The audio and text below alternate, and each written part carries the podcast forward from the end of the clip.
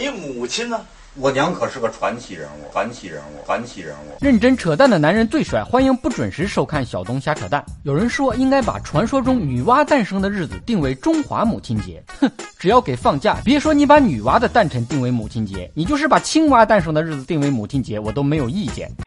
儿行千里母担忧，母行千里儿也愁。不认路不会看导航。古代慈母手中线，游子身上衣。临行密密缝，意恐迟迟归。所以父母在，不远游。现代当妈的都不会做针线活了，所以孩子们也就基本很少回家了。还有不少人有车有房，就是城里容不下娘。每个孩子都问过妈妈一个问题：我是从哪儿来的？一哥们他妈居然告诉他是大风刮来的，你说他能信吗？毕竟他那么胖。为了让大家知道自己是从哪儿来的，母亲节前夕，有医院推出了体验母亲分娩痛苦的活动。你活这一回啊，我得让你知道你是怎么来到这个地球的。有男生体验过后表示，生孩子真的是太痛了，回去一定要好好孝顺老婆。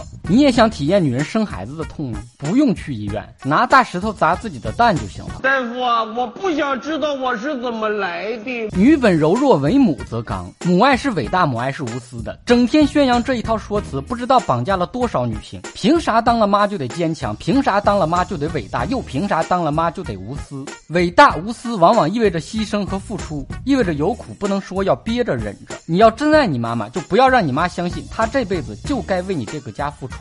要让他知道，他有权享受生活，可以想吃就吃，想玩就玩，且不用非得带着你们爷俩都滚犊子。老娘要找自己的老姐妹去。百善孝为先，当儿女的孝敬妈就够了，不需要孝顺，孝顺孝顺孝可以，不用非得顺。很多事情还是得按自己的想法来，不需要。